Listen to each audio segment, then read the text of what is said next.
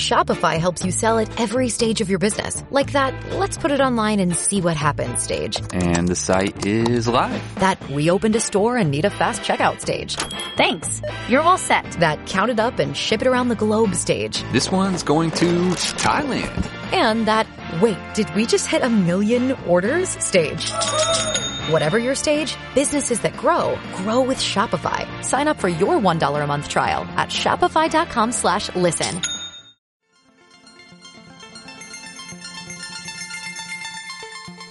Espira la espora desde Nicaragua, América Central. Usmiar es un podcast de residencias en Red Iberoamérica como estrategia de intercambio y divulgación.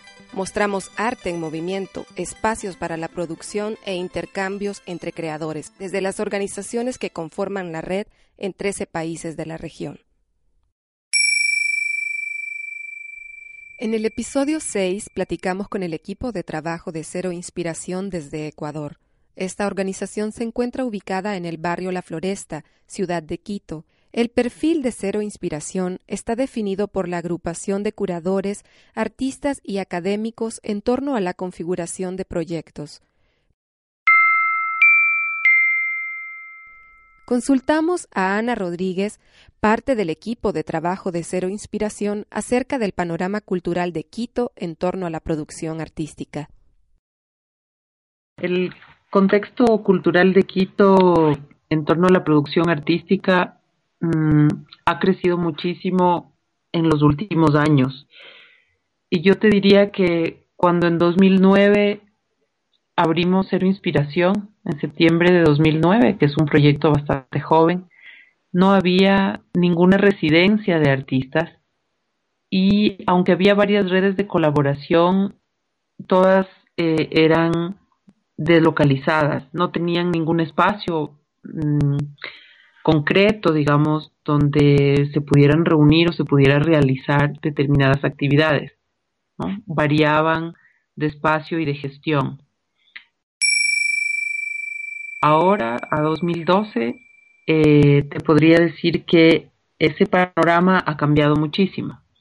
Ha habido mm, el fortalecimiento, un fortalecimiento bastante importante de, lo, de, la, de la institucionalidad más formal ligada a la producción artística y como consecuencia podríamos decir que ha habido entonces un fortalecimiento también o como un crecimiento o como mucho más eh, actividades y muchos más proyectos ligados a los proyectos como mm, alternos, ¿no? Como los proyectos más marginales, pero que de algún modo generan la dinámica de, de la escena de producción artística contemporánea sobre todo.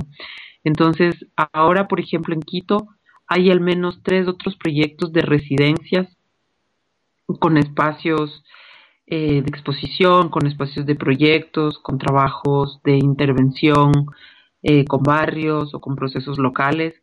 Y uh, Inspiración ya no está como solo en ese sentido, más bien trabaja en colaboración con muchísimas otras redes de las que ya te voy a hablar.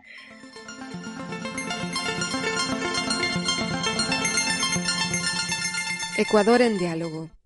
Un proyecto interesante fue presentado en el marco de la reunión de residencias en red Lima 2011 bajo el título Frontera Compartida Migrante.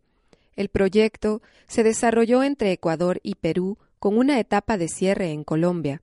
La propuesta de residencia en desplazamiento habla de los alcances que tiene el proyecto a nivel de búsquedas y riesgos con respecto a la idea de intercambio.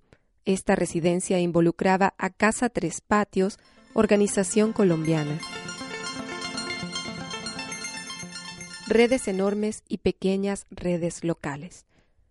Observan que el impacto de su trabajo es creciente, aunque requiere de un esfuerzo mayor. La fuerza del impacto comunitario que generan se encuentra particularmente en grupos específicos y organizaciones de barrio, siendo espacios donde trabajan directamente a partir de los proyectos. Ana Rodríguez realiza un análisis sobre las microredes que se generan desde cero inspiración y las que surgen de manera natural en el contexto cultural de Ciudad de Quito.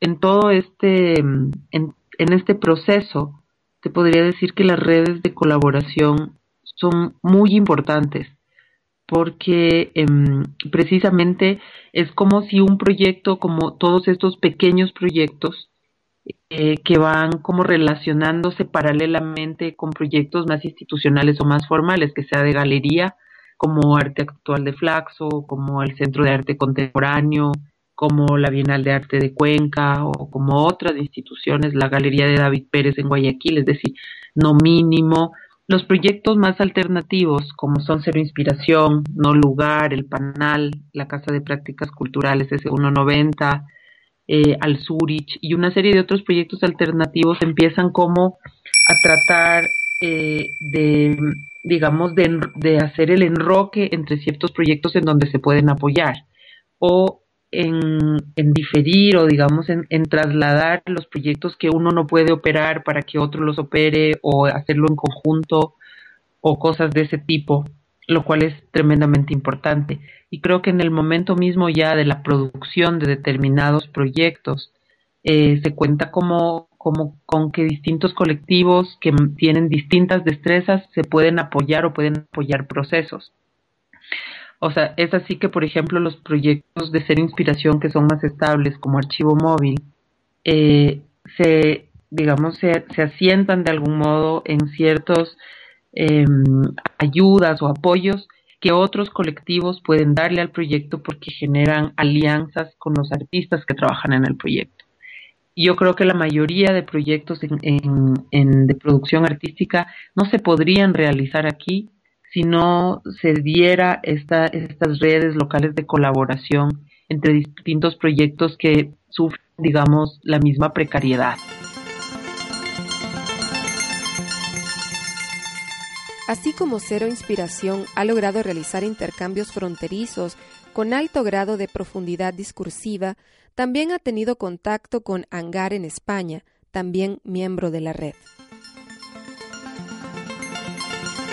Para mayor información sobre este podcast, sobre residencias en red o Espira la Espora, visita www.espiralaespora.org pleca usmear.